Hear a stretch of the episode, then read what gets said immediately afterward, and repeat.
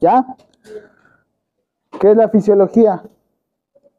Rama de la medicina que se centra ¿qué? al estudio de qué? ¿De qué?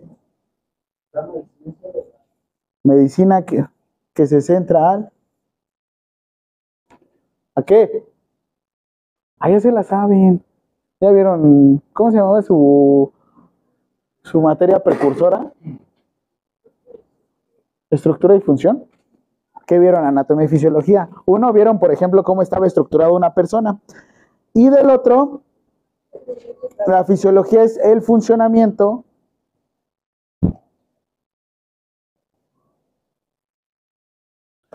de los diferentes sistemas, órganos, tejidos y células.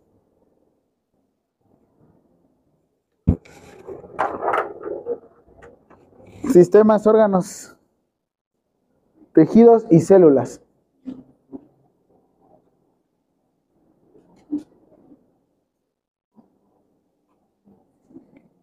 ¿Ya? ¿No? Siguiente pregunta, unidad funcional del ser humano. ¿Cuál es la unidad funcional del ser humano?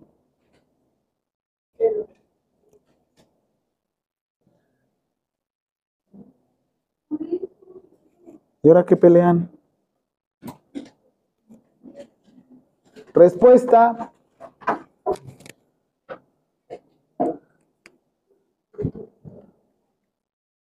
Célula. ¿Ya me enviaron sus presentaciones? ¿Ya? ¿Ya les contesté en el WhatsApp? Si contesto en automático. ¿Sí? ¿Ya? Es mi asistente. Unidad funcional, estamos hablando de la célula, pero ¿qué creen? La Ley General de Salud establece otra unidad funcional. ¿Quién consideran o qué considerarían que sería la unidad funcional del ser humano según la Ley General de Salud? Digo, porque ustedes van a ser profesionales del área de la salud. Yo es algo que siempre les digo a todos mis alumnos. Si ustedes van a estar en el área de ciencias de la salud, deben de conocer a quién le van a rezar. ¿Ustedes creen que en la Ley General de Salud se establezca célula comunidad funcional? Sí, no, les escucho. Pues sí, ¿no? ¿O no?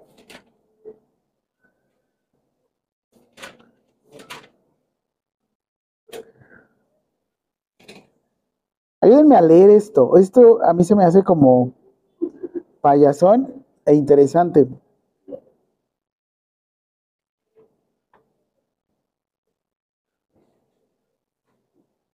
No sé si alguna vez habían leído o habían escuchado esto de genoma humano.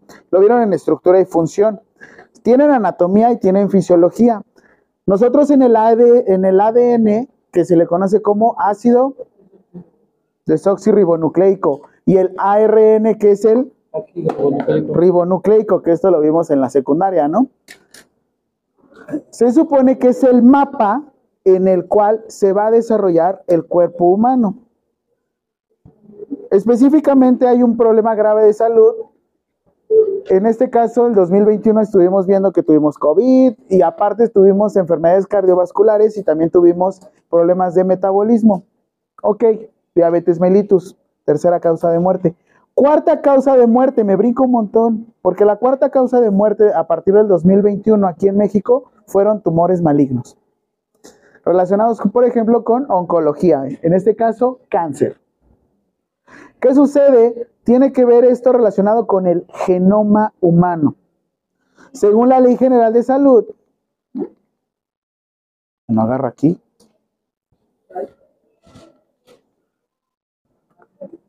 Ahí está.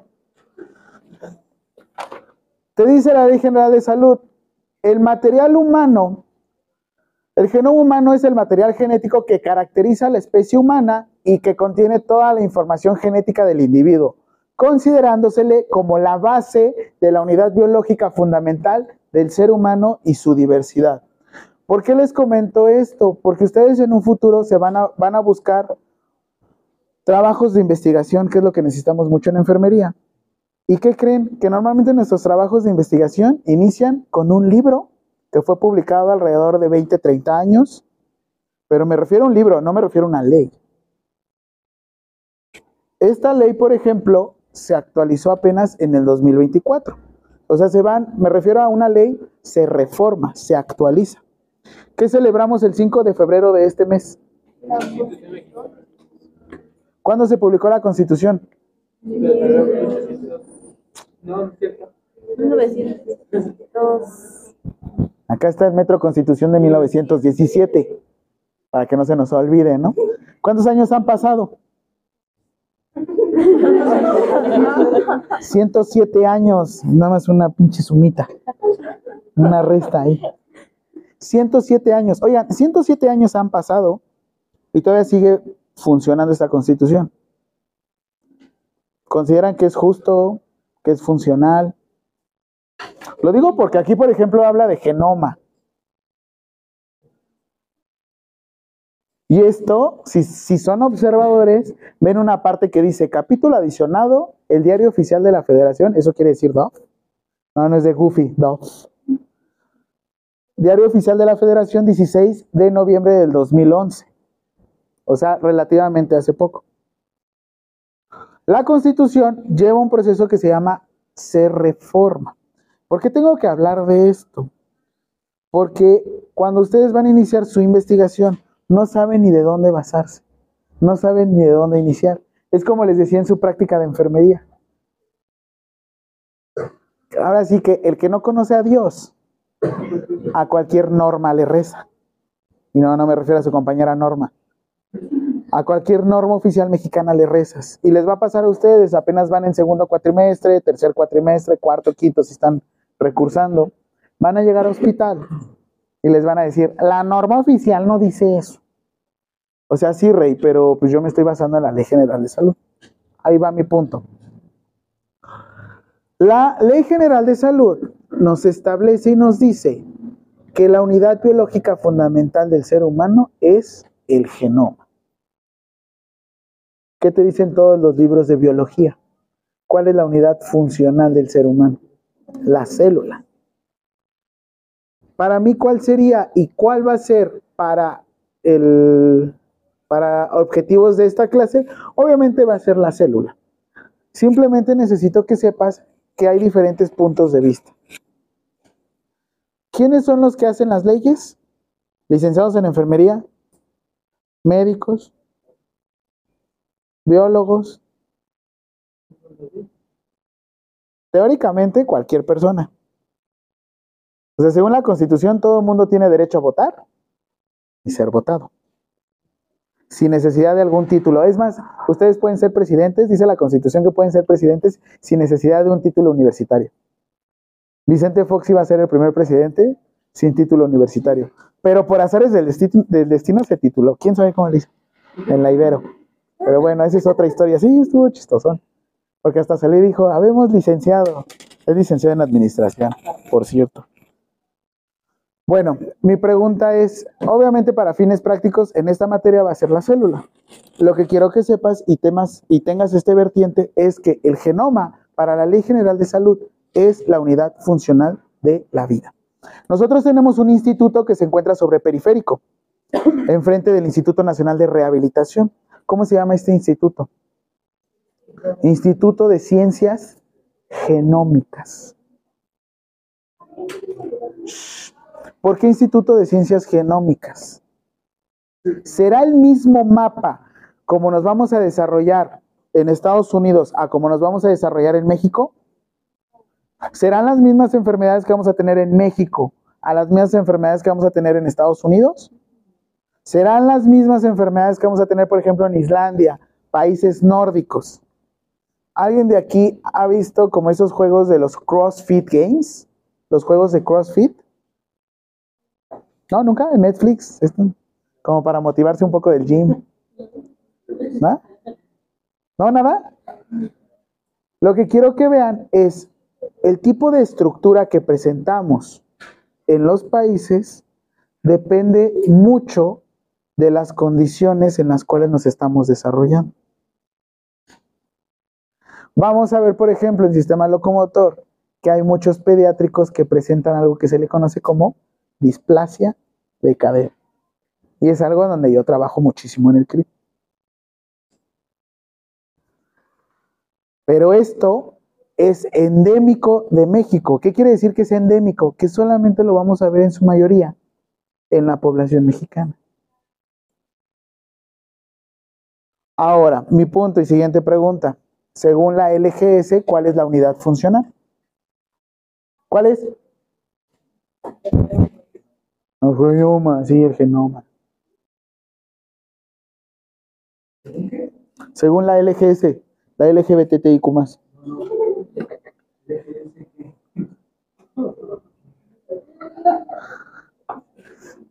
¿Cuál es la unidad funcional? Según la LGS, es la unidad funcional del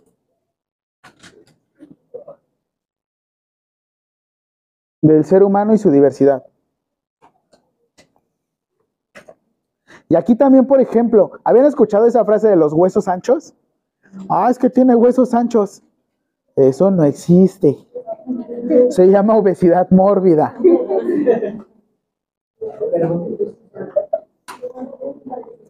Es sin hueso ancho. ¿no? ¿Ya? En su diversidad. Ahora, esto ya suena un poquito más filosófico, pero sin em, ahora sí que, perdón, pero sin embargo, Dios mío.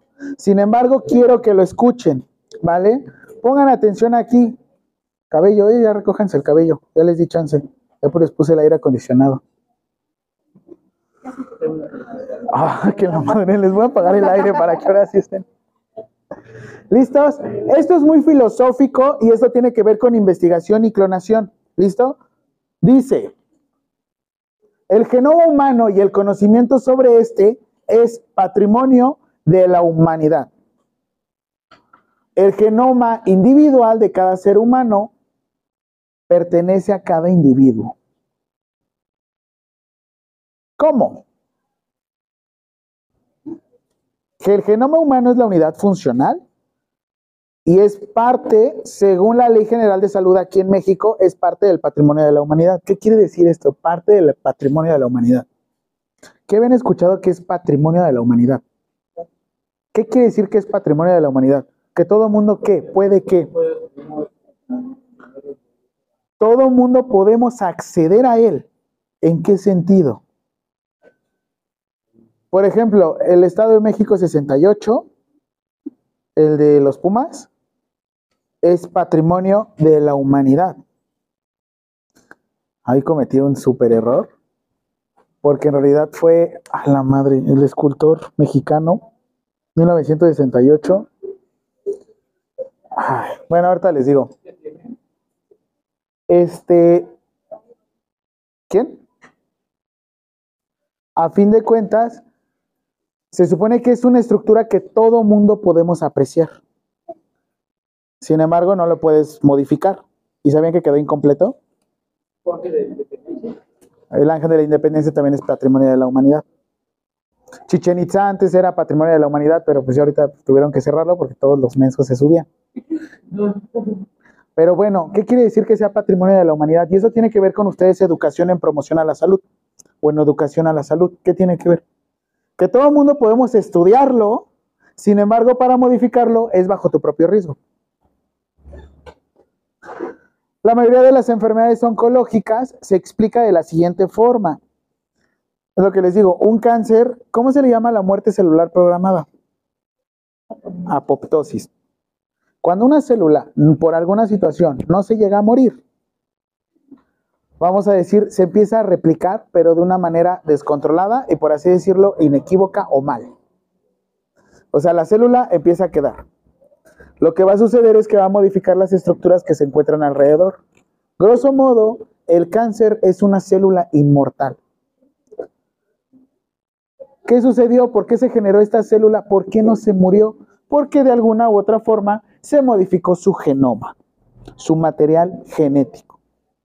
Viendo una célula, ¿dónde es donde vamos a almacenar el material genético? Y esto ya se lo saben. En el núcleo. Y si no tuviera núcleo, ¿en dónde? Citosol o citoplasma, ¿no? Lo conocemos. ¿Vale? ¿Dudas? ¿No? Yo sé que esto es un poquito más filosófico. ¿Y eso qué? ¿Por qué? Porque se supone que cuando estamos hablando de estructuras y funciones, siempre, siempre, siempre de la vida se deben de hablar de dos cosas. Niveles de organización, los cuales lo tenemos que ver, ¿por qué? Porque es parte de sistemas. Rapidísimo, siguiente pregunta. Ya pusimos unidad funcional, ya pusimos genoma.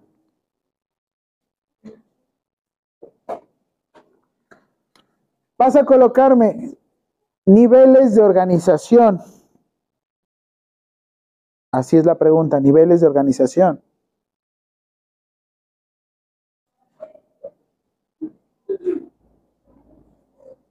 Ordenados de menor a mayor. ¿Sí? Quisiera poderles decir átomo, quark, spark y demás.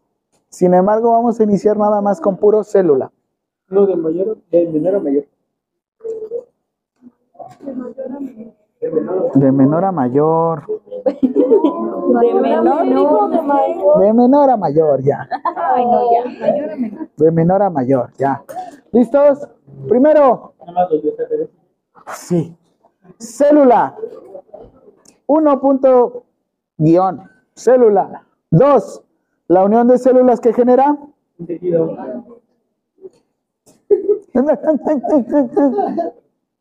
La unión de tejidos que va a generar. La unión de órganos va a generar aparatos y sistemas. ¿Cuál es la diferencia entre un aparato y un sistema? La- El sistema es el conjunto, ¿no? ¿Y el aparato? El aparato reproductor masculino. Normalmente tiene que ver, ¿mandé?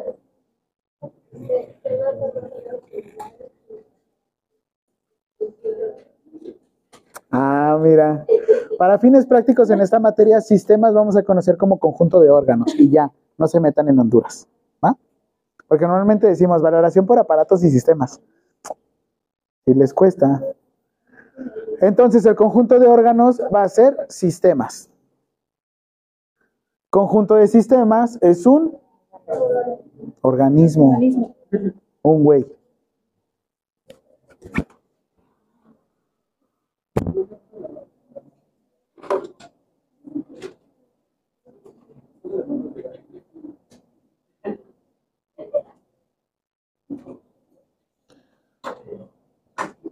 Tenemos un tejido que está circulando por el torrente sanguíneo. ¿Cómo se llama este tejido? ¿Por qué? Porque es un conjunto de qué? De células.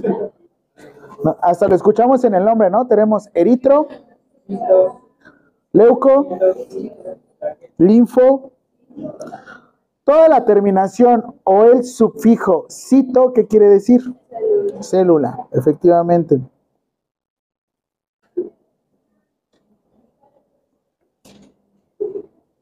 ¿Qué pasó? Sí. Este, me lo das la próxima clase, me recuerdas. Ah, pero es práctica. El próximo, el 20.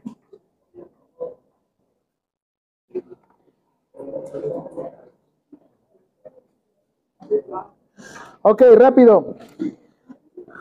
Conjunto de tejidos puede llegar a formar órganos, ¿no? Nuevamente regreso a la Ley General de Salud. ¿Por qué? Porque tengo que hablarles de algo que ustedes deben de ver en metodología del cuidado y relacionado también a órganos y sistemas. En la Ley General de Salud establece que hay un tejido que normalmente nosotros podemos transportar, pero el transporte de esto supone un delito.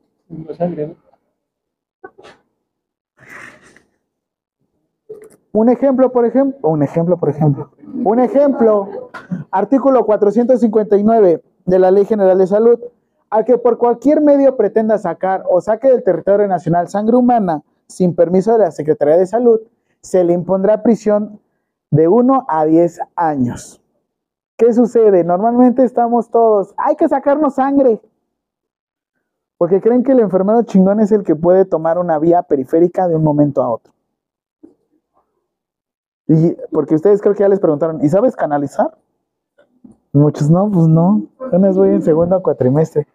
No, eso no hace el enfermero. Qué padre que sean muy buenos canalizando, los felicito, y tomadores de muestra. Sin embargo, lo que deben de saber mucho en enfermería, o bueno, en general en el área de la salud, es desde dónde actúan y hasta dónde terminan. ¿Vale? Y nuevamente aquí, ¿esto por qué lo debo de presentar y por qué lo debo de decir? Porque el suponer este tipo de prácticas de toma de muestra sanguínea, si no sabes el manejo de la sangre, conlleva un delito. ¿Sí lo conocían? ¿Lo sabían? Digo, porque era muy fácil todo, ¿no? La muestra, la toma de muestra de sangre. Total, ¿qué pueden hacer con mi sangre? Es más, si tuvieran la infraestructura y el dinero, si tuvieran la infraestructura y el dinero, hasta los podrían clonar. Yo sé, la clonación suena como algo muy loco, ¿no? Sin embargo, no sabemos qué es lo que puede llegar a suceder. Es más, hasta prueba de ADN los pueden llegar a incriminar, a inculpar. Pero bueno, esa es otra historia. ¿Eso por qué lo debemos de saber? Porque dice, ya, si el responsable es un profesional técnico auxiliar de las disciplinas de la salud, todavía ni siquiera obtienen su título y cédula y ya se las están quitando. Si el responsable es un profesional técnico auxiliar de las disciplinas de la salud, van a, se les va a suspender el ejercicio de su profesión hasta cuatro años. En Estados Unidos tú puedes donar sangre y la vendes. Porque en Estados Unidos ellos suponen que tu cuerpo es tuyo y tú puedes lucrar como tú gustes. Aunque también aquí en México, ¿eh? o sea, si se quieren dedicar a la prostitución, no es ilegal. No, es en serio. Lo que es ilegal es el lenocinio. O sea, que una persona te administra y se llama trata de blancas. Eso sí es ilegal. Pero lo demás, lo que literal dice tu mamá, lo que hagas con tu cola no me interesa, es, es cierto, ¿eh? Obviamente, si vendes partes de tu cuerpo, eso sí es ilegal. Suponemos a lo mismo, es lo que les digo, el conjunto de células forma tejidos. ¿Mande? Ajá, efectivamente, ¿qué sucede? A veces se da préstamo, o bueno, se da a entender esto, yo quiero vender, pues se supone que es mi riñón, ¿no? Se supone que su cuerpo es de ustedes, ¿no? Una cosa es que ustedes empiecen a vender partes de su cuerpo y otra cosa es que ustedes hagan alguna actividad con su cuerpo. No es lo mismo. Si me piden ser donante mejor digo que lo venda. ¿Si te piden qué? Que si me piden ser donante y mejor digo que lo venda, me caga. No puedes. No, porque de hecho también luego vienen muchos extranjeros. Ahí les va, creo que les había contado a ustedes la historia, ¿no? No de una persona que llegaba aquí y te donaba 5 millones de pesos para que tú pudieras donarle un riñón. Es que en Guadalajara sí estaban haciéndole 5 millones de pesos, lo metieras a un fideicomiso, lo dejaras al nombre de algún familiar, suponiendo ¿eh? un fraude. Yo no, yo nada más lo pensé, lo supuse. Son 5 millones de pesos, lo dejas en un fideicomiso, lo cobraría tu mamá, mientras tú donas tu órgano, pasan cinco años después del fideicomiso, lo puedes cobrar y tú donas tu órgano por alma caritativa. Pero bueno, ya se dieron cuenta que esto se le conoce como simulación y supone un delito, así es que ya no se puede hacer. Pero bueno, digo, piénsenlo, piensen más allá, mente de tiburón. El mercado negro y gris. Pero bueno, rapidísimo, ¿qué sucede? Al que introduzca al territorio nacional sangre humana o cualquier otro tipo de tejido, sustituye o bueno, conlleva un delito. Hay que tener cuidado con esto porque por eso se dan niveles de organización. El conjunto de tejidos nos da un órgano y el tráfico se le conoce como, eh, perdón, el delito se le conoce como tráfico de órganos. Pero si nada más es sangre, lo siento, pero cualquier tipo de transporte de sangre o medicamentos que sean de algún grupo que no deberían de estar transportando también supone un delito, ¿vale? Y esto lo debemos de trabajar y lo debemos de explicar de esta forma. Por ejemplo, al que traslade o realice actos tendientes a trasladar fuera del territorio nacional órganos, tejidos y sus componentes, se le impondrá prisión de 4 a 15 años. 4 a 15 años de multa. Les digo, es muy sencillo, todos decimos, pues es que qué fácil, se supone que es mi órgano, mi cuerpo, y yo puedo hacer el traslado y yo lo podría vender, ¿no? Aquí en México, no.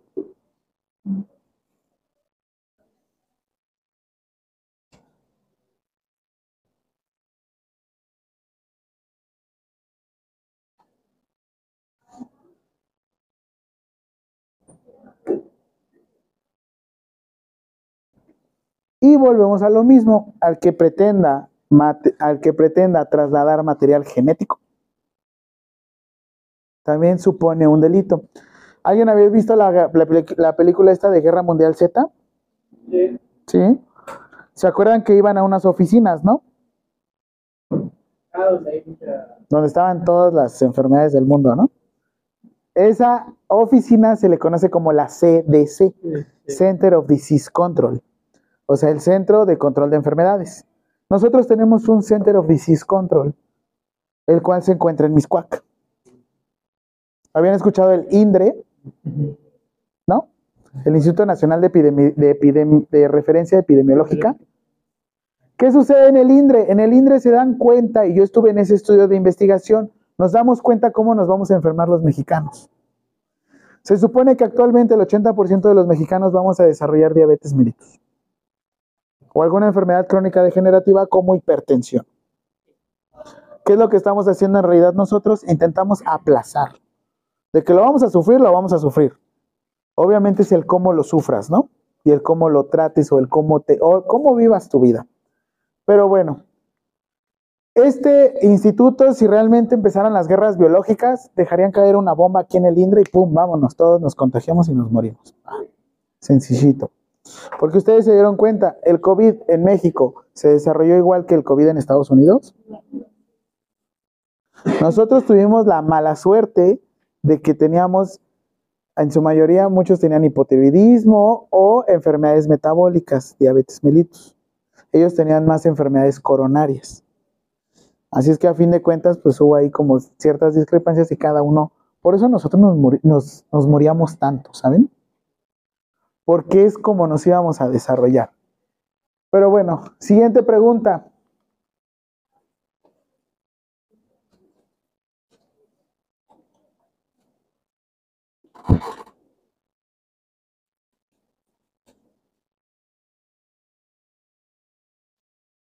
Funciones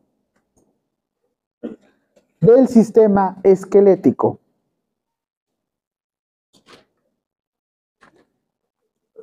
Funciones del sistema esquelético y quiénes la componen.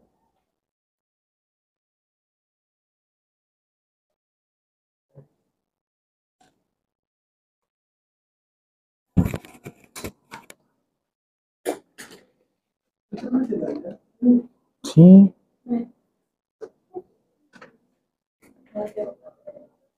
Es que, como siempre me regalan estos, cada tres meses los cambio. Componentes, huesos, articulaciones del cuerpo y cartílagos asociados.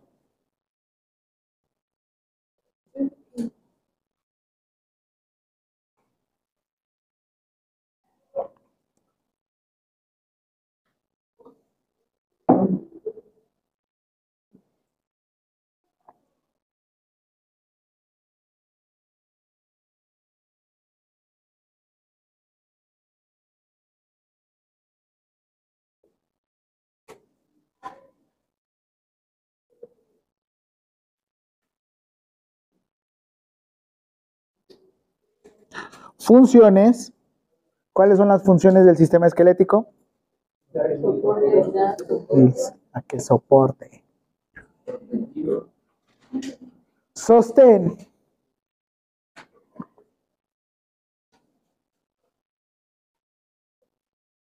Hay espacio para inserción muscular.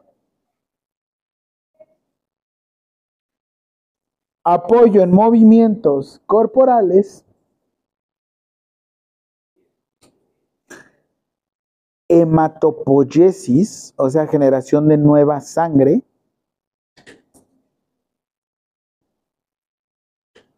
Y almacenamiento.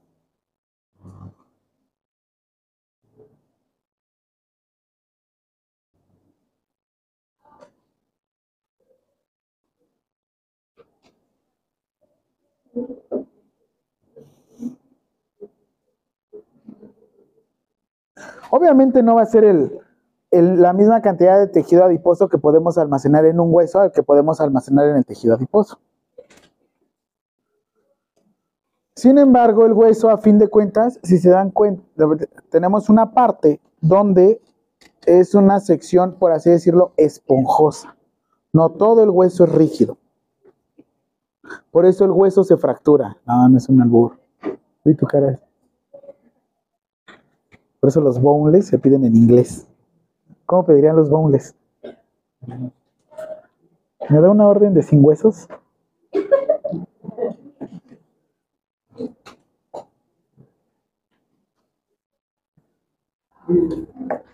Estructuralmente, el sistema esquelético, le digo a mis, a mis alumnos de embriología que las, la mayor presencia de discapacidad en un pediátrico no, es no se genera en el primer trimestre de, embarazo. O sea, no se produce en la organogénesis. Se produce en el último o en el último periodo de, embarazo, en el último trimestre de embarazo, es donde se desarrollan la mayor cantidad de di- discapacidades. Es más, hasta en el mismo alumbramiento. Llegaron a escuchar en su momento un dispositivo conocido como forceps. No, ¿cómo crees? Si lo quitaron desde 1980. ¿Qué edad tiene? No, pues, yo soy del 90. No, pero sacaron con fue la marca Es que eh, justo eso pasaba. ¿Habían escuchado la leyenda urbana del general de Iztapalapa? Que colocaban según los forceps y ¡paz! Ya habían decapitado a un niño. Es la leyenda urbana. Nunca supimos si fue de verdad. Que yo sepa si decapitaron a dos que tres. Pero era una, una decapitación no total, parcial. ¿Se acuerdan del perro aguayo cuando le hicieron el 619, Rey Misterio? ¿Cómo lo mataron? ¿Sí lo vieron? A fin de cuentas lo decapitaron al güey. Obviamente no se le cayó la cabeza, quedó en el mismo sitio. Lo que sucedió fue que rompió algo que se llama bulbo raquídeo. El bulbo raquídeo se encuentra en la base axial de la columna. ¿Qué pasó con esta persona? El bulbo raquídeo es la famosa zona T. ¿Habían escuchado esta zona T? Los francotiradores deben de llegar a la zona T. Porque en cuanto tenemos una desconexión de esta zona, ustedes caen muertos. O sea, les dispara el francotirador y ya tocan el suelo y ya están muertos. Esta parte la va a proteger la columna. Nosotros dentro de la columna vamos a tener una serie de cables conocidas como médula espinal. ¿Habían escuchado la famosa lesión medular? ¿Sí? Sí, ¿no? ¿No? La lesión medular. La serie de cables que se encuentra por adentro es como ustedes tienen una extensión. ¿Qué le pasa a una extensión? ¿Por qué nosotros podemos tocar el cable sin, sin sufrir una descarga eléctrica? Porque sí está cubierto de PVC. En este caso está cubierto, recubierto de un hule, de un aislante. Lo mismo supone, con una médula espinal. La médula, el sistema nervioso central, comunica a través de impulsos eléctricos. Si nosotros dentro tenemos este, un aislamiento conocido como melanina. ¿Qué es lo que sucede? Lo que está haciendo es recubriendo para que no haya pérdida de la conductibilidad. Ahora, también está protegiendo la columna para que en cualquier golpecito tú no te desconectes.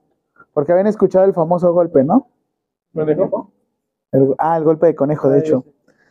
Lo que está haciendo es atacando directamente sobre la médula espinal y generando lesiones. Por eso, a fin de cuentas, el sistema esquelético tiene muchísimas funciones. Protección, darnos soporte y en todo momento, pues estar... Yo les digo que el siste- el- los huesos es un arma de doble filo, porque a fin de cuentas sí nos protegen, pero también nosotros trabajamos y lidiamos con unas lesiones que se pueden llegar cuando una persona se postra por mucho tiempo, que son las lesiones por las lesiones por presión. Siguiente pregunta. Funciones y componentes del sistema esquelético.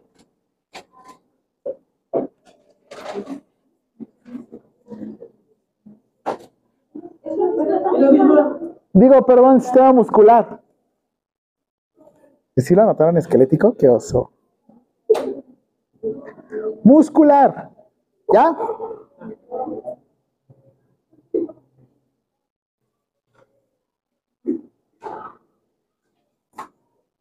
Componentes. No dice órgano muscular. Dice tejido muscular.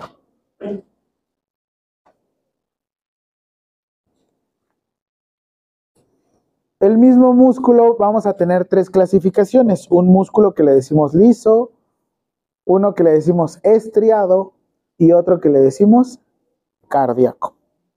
¿Vale? No, espérense, nada más era ahí componentes. Tenemos el tejido muscular esquelético, o sea, el que nos va a dar el sostén. Tenemos tejido muscular liso, estriado y cardíaco. ¿Ya? Esos son componentes. Liso, estriado y cardíaco. Las funciones de los músculos es participar en los movimientos,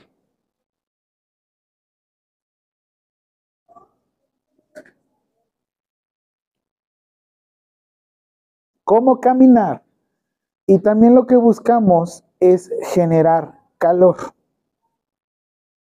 Cuando ustedes hacen ejercicio, lo que realmente es generar una hipertermia controlada.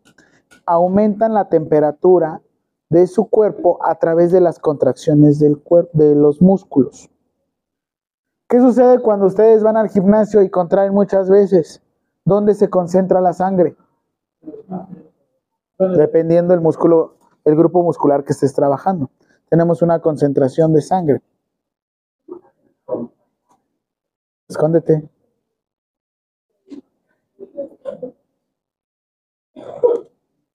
Cuando estás haciendo ejercicio, ¿qué sucede cuando has contraído mucho un músculo? Tú lo tocas y ¿cómo está? Caliente. Ajá, ¿qué más? Bombea fuerte. Bombeado, ay, güey. Gym Crush. ¿Qué más? Está caliente, está bombeado, ¿qué más? Hay gente que hasta en dado caso vemos descoordinaciones, ¿no? Porque sí, está trabajando sistema muscular, está trabajando sistema esquelético y también está trabajando el sistema nervioso central, periférico y también, ¿por qué no?, el sistema endocrino.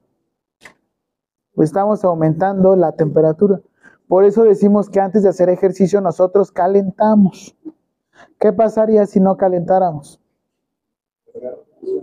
Lesiones, ¿no? Pero en este caso, ¿por qué una lesión? Porque dicen, hay que preparar el, hay que preparar el músculo o el cuerpo, ¿no? Pero ¿qué quiere decir eso de preparar el músculo o el cuerpo? Está O sea, si está frío. ¿Tú estarás fría ahorita? No 100%. Es porque vas a someter al músculo a. En este caso lo que vamos a hacer es, como dicen, vamos a estresar el músculo, vamos a contraerlo y también lo vamos a estirar. Mucha gente nada más cree esto de los ejercicios concéntricos, pero también hay ejercicios excéntricos y también hay ejercicios isométricos. O sea, no nada más es estar todo el tiempo. Nosotros en el CRIT tenemos un tratamiento conocido como aplicación de toxina botulínica.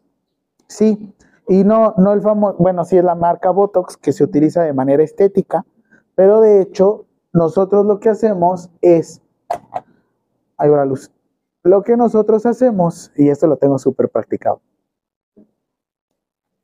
vamos a trabajar sobre un músculo que le decimos que es el músculo, no le decimos protagonista. Cuando hablamos de una película y decimos el protagonista, ¿qué queremos dar a entender? ¿Qué es el qué? The main character, ¿no? O sea, el personaje principal.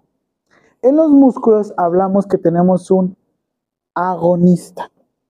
¿Qué quiere decir el agonista? Es el músculo principal que nosotros estamos activando. Tenemos en este caso pediátricos, o bueno, en este caso usuarios, que tienen una descoordinación, ellos no pueden controlar sus movimientos. En este caso tienen una afección conocida como parálisis cerebral. Ojo, Una cosa es parálisis cerebral y otra cosa es discapacidad cognitiva, no los confundan. No porque tengan parálisis cerebral quiere decir que tengan una discapacidad cognitiva, sí, los entienden. Es horrible que lleguen y le hagan, hola niño.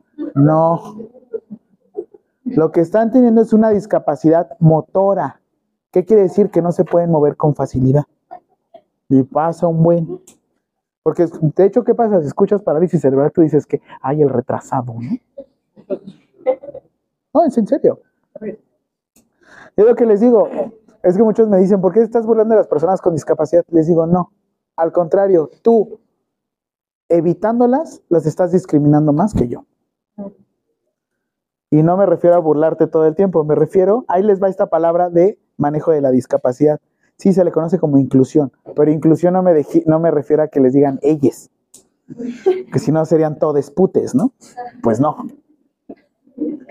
Cuando yo me estoy refiriendo a la inclusión, me refiero a hablar con naturalidad. Y la, natural, la naturalidad me refiero a, por ejemplo, si la persona está utilizando una silla de ruedas para desplazarse, decirle, estás utilizando una silla de ruedas para desplazarte. Yo, por ejemplo, tengo un amigo que no tiene un brazo y le digo el 15, el 15 dedos.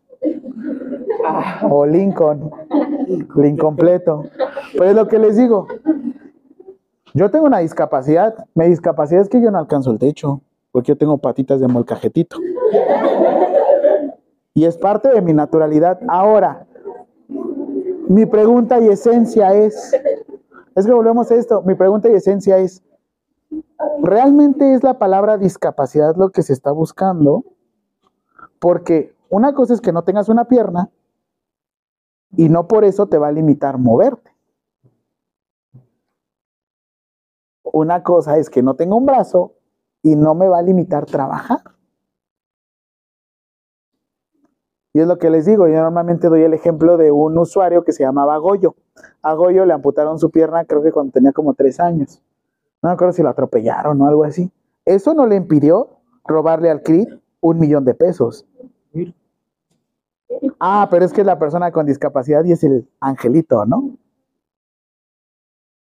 Por eso les digo, a fin de cuentas es, creo que etiquetar a la persona con base en sus acciones, no que en base a su, a su imagen, ¿no? Pero bueno, regresando. En parálisis cerebral lo que sucede es una discapacidad o una descoordinación motora. ¿Qué sucede? La aplicación de toxina botulínica funciona de la siguiente forma, como dice su nombre, Botox, toxina botulínica, el botulismo. El botulismo era una enfermedad parálisis flácida. Sí, lo que te imaginaste en flácido, sí. No tiene un sostén, o sea, no está rígido. el 14 de febrero, ¿qué pasó? La parálisis flácida lo que tenía es que no tenía la suficiente fuerza para poder hacer sus funciones. Se ha aislado esta toxina botulínica para poder realizar funciones terapéuticas. Como le digo, estos niños todo el tiempo están contrayendo. Todo el tiempo, todo el tiempo. ¿Qué es lo que haces? Aplicas toxina botulínica y tienes un músculo que le decimos músculo antagonista. O sea, es el músculo que funciona de manera contraria al músculo principal. Porque eso también nos dicen. Una cosa es, cuando estás haciendo una función excéntrica, ¿qué músculo estás activando y qué músculo te está funcionando como antagonista? ¿Qué sucede? Aplicas toxina botulínica, relajas el músculo principal y te pones a trabajar sobre el músculo antagonista. El efecto del Botox, o bueno, toxina botulínica solamente dura seis meses. Pero en ese tiempo tú pudiste trabajar para que el músculo que no pudiste desarrollar, que era el antagonista, lo puedas desarrollar y a fin de cuentas sigue con la misma este, descoordinación motora. Sin embargo, compensa la función. ¿Y qué con que esté contrayendo todo el tiempo? Es doloroso. Duele mucho. Imagínate todo el tiempo tener tu bíceps contraído. No, no se hace grande. Al contrario, empieza a perder su forma. Empieza a perder su función. Sí, porque yo diría, no, pues es que yo veo a estos niños y la verdad llega un punto en el que son delgados porque todo el tiempo están contrayendo. Y Aparte creo que están rayados la mayoría de los niños. Digo, ay, qué abdomen. Pero volvemos a lo mismo, todo el tiempo están descoordinados, están todo el tiempo apretando, todo el tiempo están... Tú al momento de trabajar, como les digo, toxina botulínica, los relajas e intentas trabajar el músculo antagonista y con base en eso es como intentas mejorar su calidad de vida. Porque a fin de cuentas ya es una alteración que van a tener para toda la vida. Y como les digo, a veces los servicios del CRIED no nada más son para los usuarios, también son para la familia. Imagínate vivir con una persona con discapacidad todo el tiempo. Descansado. Digo, ahorita estamos mucho en la campaña del cuidando al cuidador, porque si no se cuidan ustedes, nadie va a venir a cuidarlos. Pero mi novio novia, no, se va a ir. Se llama realidad. Pero bueno, dudas con esto. Se van a quedar solos en la vida. Siguiente. Funciones y componentes del sistema nervioso central. Digo, perdón, el sistema nervioso. Funciones y componentes de... Gracias, gracias. Ese. Eso es lo que busco. Ay, gracias, porque... ¿Para qué habla?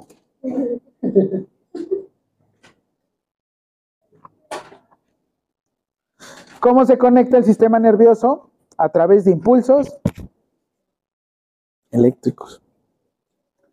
Hay un experimento, me parece, lo llegué a ver en YouTube, en el que, ay, por eso sí hay que regular mucho la investigación, en el que habían decapitado un perro, lo habían conectado y a través de impulsos eléctricos lo mantuvieron vivo por 15 minutos, me parece. Obviamente después falleció, pero pues, a mí se me hace muy crudo ese experimento. Es más como Frankenstein, ¿no? ¿Cómo le hicieron para revivirlo? Pero bueno, funciones genera potenciales de acción, o sea, vamos a conocerlos como impulsos nerviosos. Y lo que regula son actividades corporales.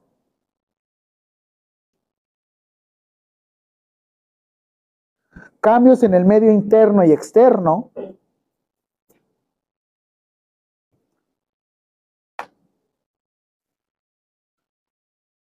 Puede llegar a generar contracciones o relajaciones musculares. Perdón, o también secreciones.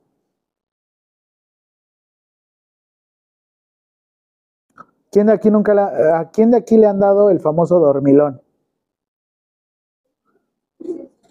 ¿No? Buscas donde hay plexos, o sea, donde hay unión de neuronas. Recibes un golpe y lo que tenemos es una descarga eléctrica y es muy doloroso. ¿Quién ha tenido el famoso dormilón? ¿Alguna vez? Se ve que como, se ve que son hermanos mayores. Tiene que ver mucho desde un nervio que está conectado hasta inerva completamente, pero igual ahorita vamos a ver con el sistema nervioso. ¿Qué pasó? componentes? Componentes. Encéfalo, médula espinal, nervios, órganos.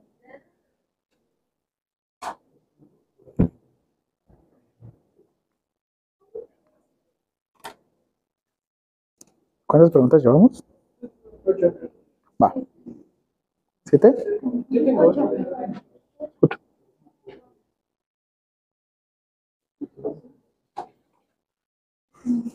Este pequeño tubito que vemos aquí abajo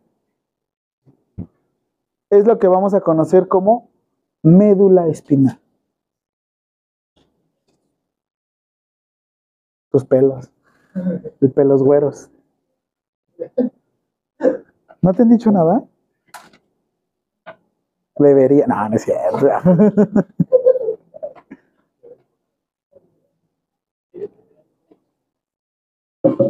¿Alguien llegó a ver, llegó a ver la película nueva, la de Robocop? ¿No? ¿Cómo la persona la tenían completamente desconectada? Ah, el mismo experimento del perro.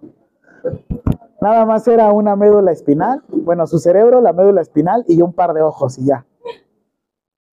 O sea, a fin de cuentas está padre, está llamativa la película, pero pues sería muy difícil mantener a una persona viva de esa forma.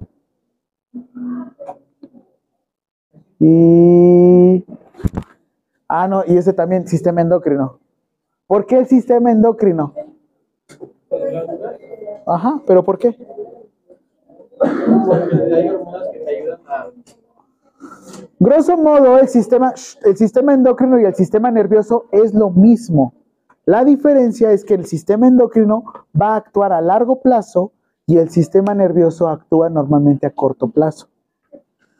¿Qué tenemos, por ejemplo? Sistema nervioso, una hormona sensitiva, una hormona, una neurona sensitiva y una neurona motora. ¿Qué sucede con una convulsión, una crisis, una epilepsia? En la crisis epiléptica o crisis convulsiva, la expresión va de la siguiente forma. Tú recibes un estímulo, tú generas una respuesta. Hormona sensitiva, ay, no, hormona, neurona sensitiva, neurona motora, neurona sensitiva, neurona motora. ¿Qué sucede? Recibes un estímulo, generas una respuesta. Estímulo, respuesta. Hay veces donde existen sobreestímulos y la neurona motora no sabe cómo funcionar. Grosso modo, una crisis es una descoordinación de impulsos nerviosos. ¿Qué sucede con una convulsión? La persona se descoordina de manera motora. ¿Por qué puede ser? Por un impulso auditivo, un impulso visual, dolor o hasta un impulso térmico. Por eso con los pediátricos hay que tener mucho cuidado con cambios bruscos de temperatura y hasta el dolor. La peor condición en una crisis convulsiva es que la persona se quede bien torcido. No, en dado caso no reaccione. Como es una descoordinación severa, puede que no vuelva a tener la misma actividad. El corazón para que pueda funcionar necesita estar llevando a cabo algo que se llama contracciones. Tenemos una fase de relajación conocida como diástole y una fase de contracción conocida como perfecto. Ustedes cuando van a monitorizar o van a tomar sus signos vitales, van a detectar uno, un signo vital que se llama pulso y otro signo vital que se llama frecuencia cardíaca. Suenan igual, pero no es lo mismo. ¿Qué sucede con el pulso y qué sucede con la frecuencia cardíaca? Con el pulso, ¿cómo suena? O bueno, ¿cómo lo detectan? Se siente, ¿no? ¿Y la frecuencia cardíaca utilizamos dedos? ¿La frecuencia cardíaca es distal o es, o es proximal? ¿Qué quiere decir que sea proximal? ¿Cerca de qué? Del corazón. ¿Y cómo se escucha la frecuencia cardíaca? ¿Se escucha así? ¿Cómo se escucha?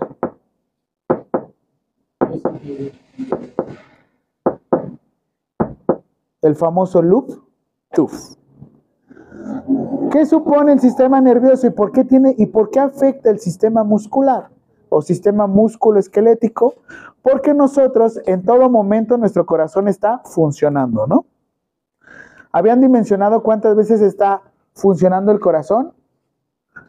¿Cuántas veces debe de latir su corazón en un minuto? De 60 a 100 latidos por minuto. Rápido, saca tu calculadora. Siguiente pregunta, cantidad de veces que late tu corazón. Así le vas a poner cantidad de veces que late tu corazón. ¿Ya? ¿Te acuerdas de esa actividad, no? Ustedes también, ¿no? Lo, lo hicimos. Cantidad de veces que late tu corazón. Vas a colocarlo de la siguiente forma. ¿Por qué? Porque tienes que dimensionar y tienes que darte idea de lo siguiente. Vas a colocar respuesta 60 latidos por minuto. Ahora vas a multiplicar esto por 60 y vas a tener 3600 latidos por hora. vas a multiplicar esto por 24 y vas a tener, ah, no, no sé, no sé cuántos, 68 mil. Saquen su calculadora, les estoy diciendo. 3600 por 24.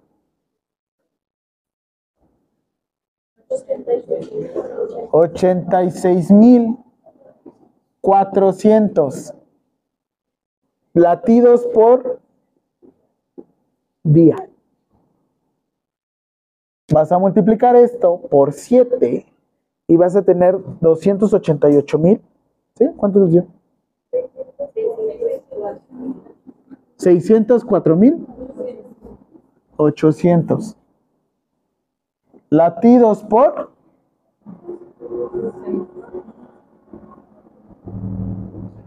Vas a multiplicar eso por 4 para obtener cuántos latidos? 2 millones. 2 millones 400.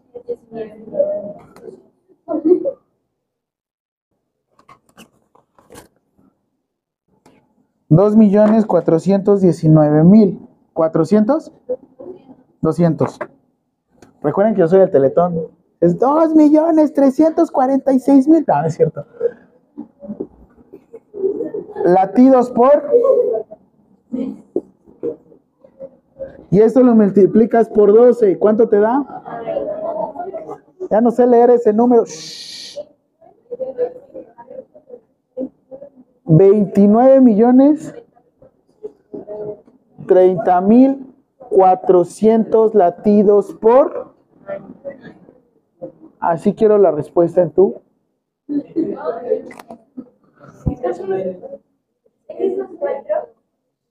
¿Cuál? No, es un uno. Este es un 4. Este es otro 4. Me pagan por enseñar, no por dibujar numeritos. ¿Qué? ¿Qué? A ver, ¿qué no entiendes? Hazlo tú. 400, 400. Bueno, ¿van a criticar números o lo van a hacer?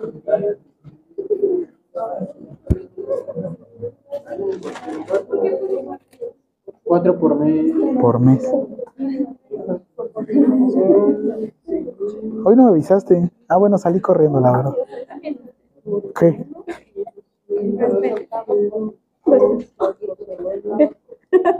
¿Qué van a hacer mañana?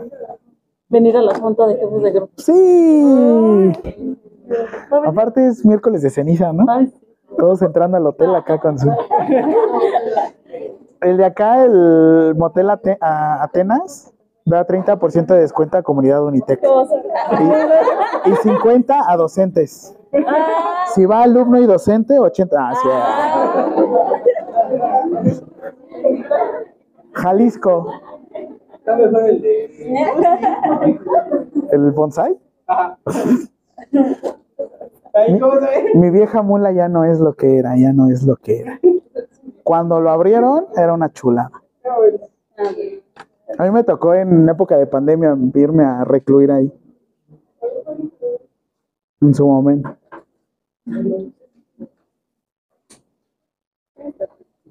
¿Qué? ¿Por qué? No, está bien, está bien. Inicia minuto, hora. El corazón no para, no frena.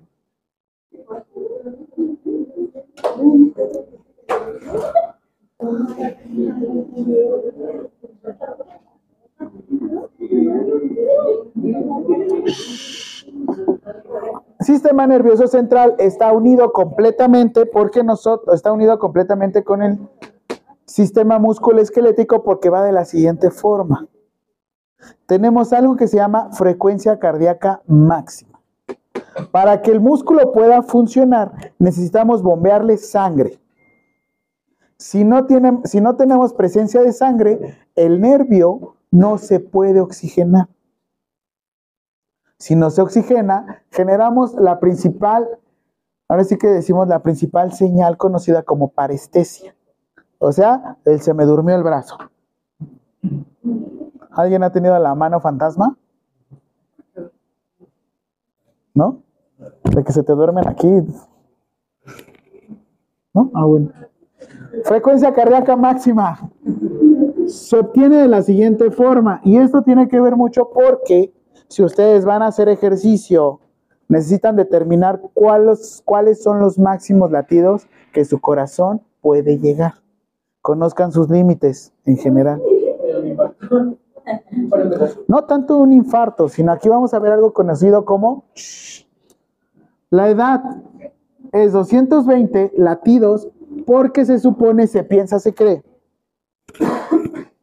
que un pediátrico neonato recién nacido, en cuanto nace, la máxima frecuencia cardíaca es 220 latidos por minuto. Sí, como un colibrí. Es más, creo que el colibrí está en 340 latidos por minuto. Es más, googleenlo, según yo, a ver. Latidos del corazón de un colibrí. ¿Mil? ¿Mil doscientos? Una musaraña creo que está como en 800. La musaraña es un ratoncito chiquitito. Ay, búscalo. Se llama cultura general. ¿Cuánto del colibrí? 1200 latidos por minuto. El pediátrico es 220 latidos por minuto. Piénsale, 220, ¿cómo sería? 1200. La musaraña es un ratoncito así chiquitito que ¡fum! corre, pero como no tiene ni idea. ¿Cómo se llama el, el, el roedor más grande del mundo? El.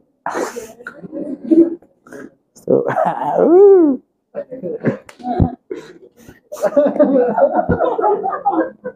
220 latidos por minuto es la mayor velocidad que, que un corazón puede latir cuando es nuevo. Porque el corazón, como les digo, el corazón no para. Todo el tiempo está funcionando. Todo el tiempo está funcionando. Si ustedes van a hacer ejercicio, por eso el loco de su profesor tiene dos relojes. Una, porque le alcanza. Y dos, porque le quitan su edad. 220 menos.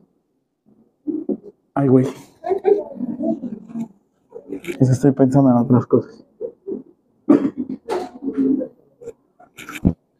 La frecuencia cardíaca máxima que puede llegar su profesor es 187 latidos por minuto al estar haciendo ejercicio, sin una preparación previa. Obviamente hay gente que puede llegar hasta 195 y no hay descoordinación. Es lo que les decía la otra vez cuando corres a todo volumen. Que le metes con todo, puedes llegar hasta 190. Si estás preparado, no hay tema. Pero ¿qué crees? Si tú llegas a esa velocidad, te va a pasar algo que se llama descoordinación, pero no le decimos descoordinación. Le conocemos como fibrilación. ¿Le suena la palabra fibrilación? Porque nosotros utilizamos un aparato que se le conoce como desfibrilador. Entonces, aquí me daré, ¿han escuchado lo que es un una parada cardíaca, paro cardíaco, a diferencia de un infarto agudo al miocardio? No es lo mismo. No es lo mismo que digan, le dio un infarto, le dio un paro.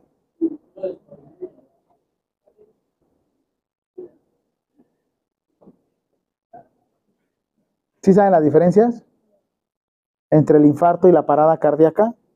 Es que uno es cuando, o sea, uno ya viene como con enfermedades ya y el otro es en el instante. Órale. Eh, sí, es que hay uno que se genera por enfermedades. ¿Han visto Doctor House?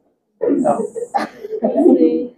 Tiene algo que se llama, tiene un infarto en la pierna, tuvo un infarto en la pierna. ¿Qué le sucedió? Hubo una disminución del aporte sanguíneo a una parte del cuerpo. El infarto supone una disminución del aporte sanguíneo que puede llegar a generar una necrosis.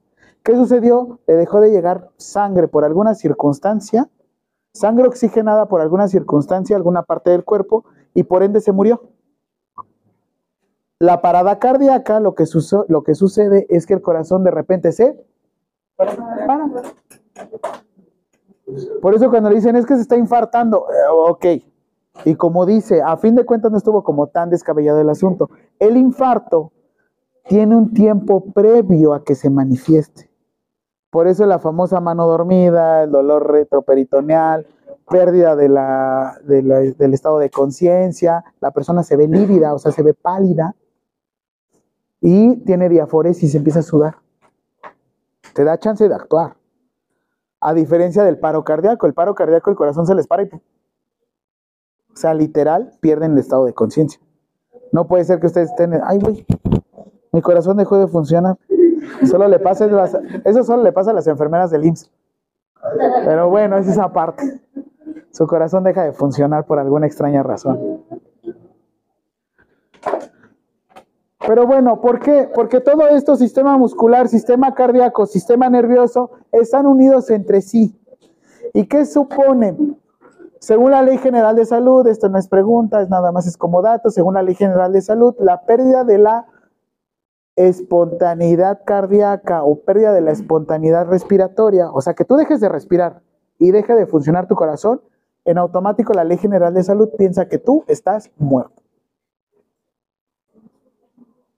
Cuando nosotros hacemos reanimación cardiopulmonar, lo que estamos haciendo es volviendo a activar la bomba. Se llama reanimación, no se llama resucitación. La única persona que ha resucitado entre los muertos para entrar, estar entre nosotros ha sido Goku. Yo soy testigo de Goku. ¿Vale? ¿Dudas hasta aquí? Sistema cardiovascular, y ese también va incluido, funciones del sistema cardiovascular. ¿Por qué, profe? ¿Cómo se transmiten las hormonas? En su mayoría va a ser por sangre. ¿Cómo vamos a llegar de un salón, de una parte, al otro lado? Siempre hemos escuchado esta frase, ¿no? Cuidado, no tomes el pulso con el pulgar, ¿por qué? Me caga cuando dicen porque tiene pulso propio todos los dedos tienen pulso propio, por eso se mueve, ¿no?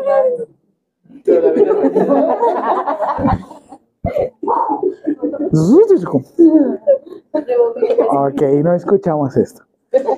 ¿Qué supone o qué sucede? Que tenemos la arteria radial que llega directamente a su pulgar. Como llega con un poco más de fuerza, lo que sucede es que a veces nos equivocamos y confundimos el pulso radial con el pulso de la persona. Mientras tú quieres tomar el pulso con, estos, con este dedito, a veces te equivocas y en realidad es tu pulso. Y dices, no manches, la silla está viva. dices, por eso nos dicen que normalmente utilizamos dos dedos. Son un poquito más sensibles.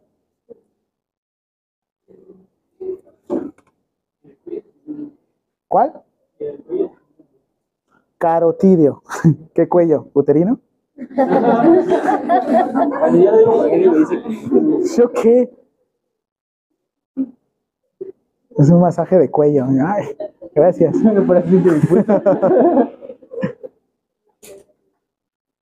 no, pues love is in the air.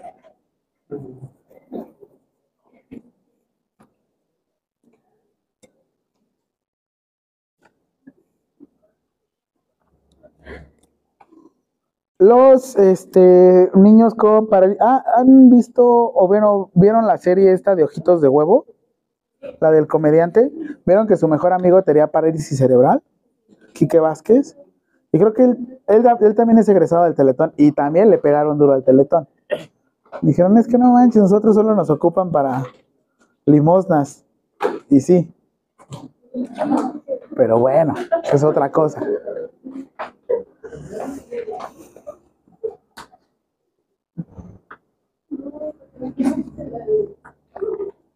¿Ya?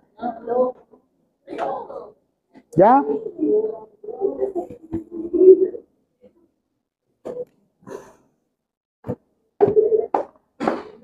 ¿Ya? Oh.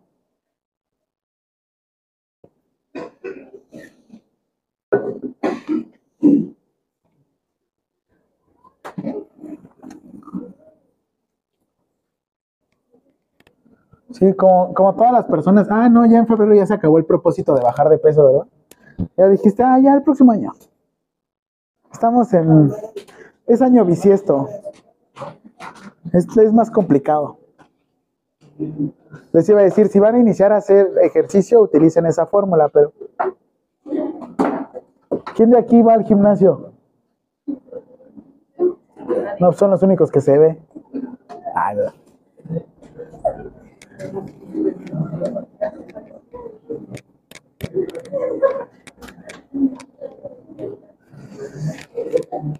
en enfermería, o bueno, ah, en el área de ciencias de la salud, se maneja un término conocido como salud ocupacional.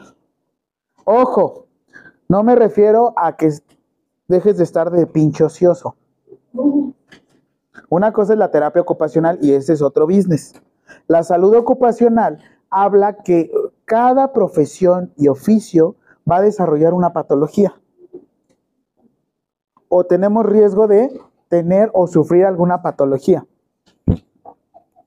Por ejemplo, en su mayoría, enfermería y ciencias de la salud nos tendemos a lastimar a nivel de cadera columna. Una, porque la mayoría tenemos sobrepeso y obesidad. Bueno, tienen. La otra, porque tenemos una muy mala técnica en las transferencias. Y la otra, porque no utilizamos faja. Cuando ustedes entren a trabajar a un hospital o algún lugar donde suponga que van a hacer movilizaciones, necesitan en todo momento una faja. A menos de que ya tengan six pack. Si tienen six, pack, ya miren. Como yo, yo necesito faja. No, sí es necesario que tengan en todo momento una faja para poder sostener, porque como les digo, a fin de cuentas tenemos nuestra columna, que no es que está protegiendo nuestra columna, nuestra médula. Y sí hay gente que llega a presentar lesiones medulares. La lesión medular supone que entre más alta, mayor es el grado de dependencia. ¿A qué me refiero? Entre más alta la lesión, hay mayor pérdida de funciones corporales. Es más, hay un nervio que le decimos nervio, ¿vieron? Hay un nervio que le decimos nervio frénico. El nervio frénico inerva directamente la función del diafragma. Si el nervio frénico se ve afectado, el diafragma deja de funcionar y es el principal músculo para la respiración. Imagínate quedarte sin respirar. Qué chulada, ¿no? Hay niños que llegan a presentar algún tipo de alteración o función en la cual tienden a perder fuerza en todos sus músculos. Es así que hasta dejan de perder el músculo o la fuerza del músculo de la respiración y deben de ocupar un aparato conocido como BIPAP. Es lo que les decía la clase pasada. Ustedes vieron a este que, que tenía esclerosis lateral amiotrófica, este Stephen Hawking, el que estaba en la silla de ruedas, que leímos, bueno, que les dije que leí el libro de... Ah, Steve Jobs para mí fue un genio. En la vida puede ser listo o puede ser inteligente. Inteligente es que guardas muchos datos inútiles y listo es que sabes cómo moverte ante la vida. Pero lo que les digo, eh, Stephen Hawking, él no se limitó, pese a tener su discapacidad, a engañar a su esposa. Ah, sí, le fue infiel, ¿eh? Pero bueno, igual vamos a ver todo este tipo de patologías aquí en sistema musculoesquelético y ahorita nos vamos a empezar a centrar con inserción. Son muchísimos músculos, obviamente no los vamos a, abordar todos, pero también tenemos que ver el tipo de, este, no, tipo de articulaciones, cómo funcionan y para qué funcionan, porque hay unas articulaciones que se mueven otras articulaciones que no se mueven tan fácil. ¿Vale? Es más, cuando nacemos nosotros tenemos una articulación que podemos llegar a mover en el cráneo para que podamos pasar a través del conducto. Pero bueno, ¿mande? Dudas. Próxima clase. Práctica. Ya los quiero por equipos y es más, en la portada van a venir todos los integrantes del equipo. ¿Puede ser un equipo de dos? No. Aprende a trabajar con otras personas. ¿Bichectomía? No, no sé.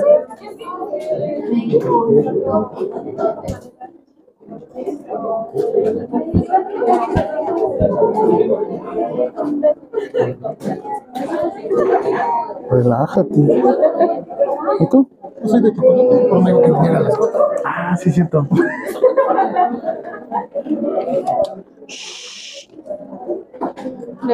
¿Cuántas preguntas fueron? Ni me interesa. No, es que no las enumeré. ¿Por qué no enumeran las preguntas? Entonces, les tengo que hacer para la próxima clase otras 15 y lleguemos a las 70 de golpe. Digo, si quieren. Tu sudadera está bien padre. Tu cabello. Ay, agárrate tu cabello. No, esto Fírmeselo, fírmeselo. Te va a firmar y ya va a ser.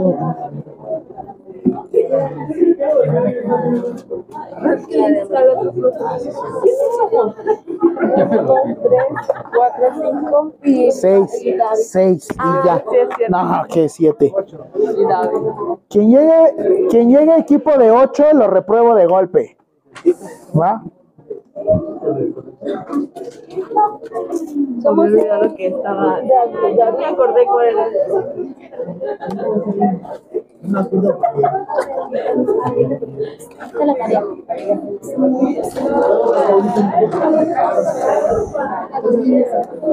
Ay, güey.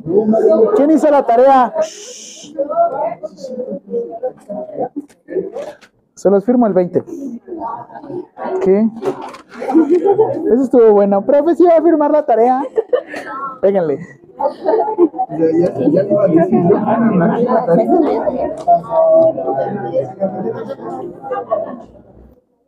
Ya desecha esta.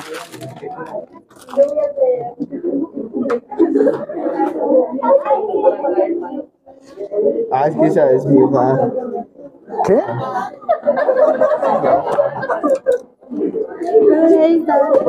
Ah, ya se quedó eso.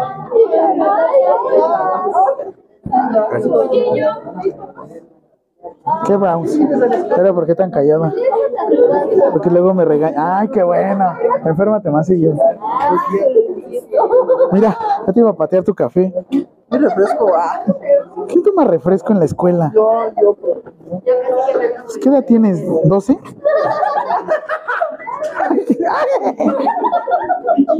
caguama, caguama. Ay, Ya se me pegó la le da firma? Sí, ya se te pegó su risa. Mira, No, era la risa de León. Genoma. Perdóneme. Tirsa.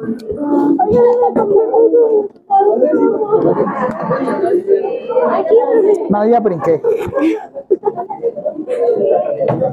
Entonces la tarea no la va a firmar hoy. No, pero ya la hicieron. Qué bueno. Se las voy a explicar el próximo jueves. No, lu- ¿qué? Martes, ¿no? La práctica es este viernes, ¿no? Ok. Ah, qué bonito te ves así con ese gorrazo. Oh, Así me pasa la presentación. sí. Eh, envíame mensaje, ¿no? Ay, perdón.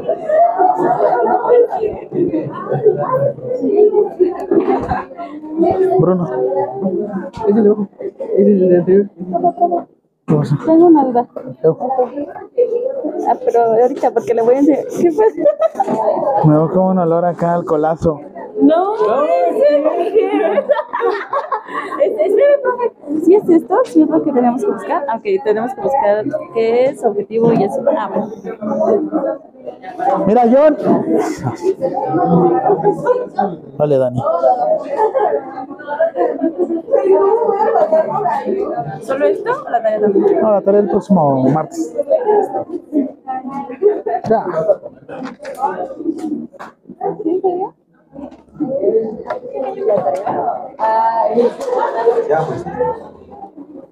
Que la tarea no.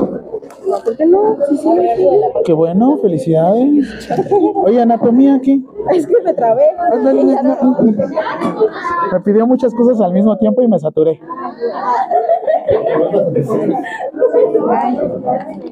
Ay, ay, ay. Mírala. No. Sí. ¿De Ay, no, tengo dónde lo sacaron? Porque yo no lo subí, la verdad. Subo la clase a un podcast en Spotify, pero no la he subido porque me dio flojera. Sí. Pero no, y la próxima clase. ¿Pero qué era? La clasificación Gross Motor, ¿no? ¿De los puntos? Gross Motor. Pregúntale. Ay. Acá. No, porque te va a dar un cabezazo y te llega aquí.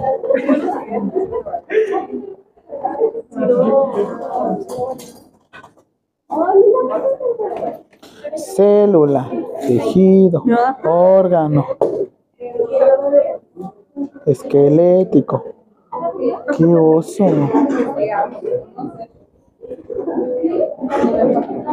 El mío mejor no lo lea. No, no se puede leer, ¿eh? No se puede leer, no te preocupes. calificar el de la clase pasada. Sí, porque no viniste.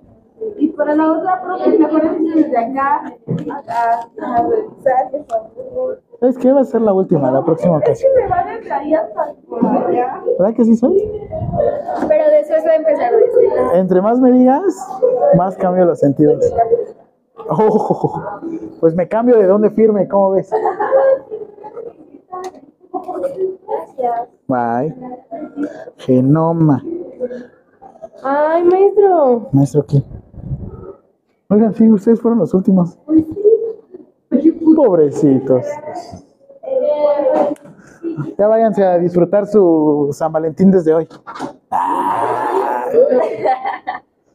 A ver cómo nos. A ver cómo nos vemos el jueves. El viernes todos acá, sí. ¿Cómo vas? Yo voy a caminar. Acá, oiga, profe, ¿por qué tengo alteración del músculo esquelético?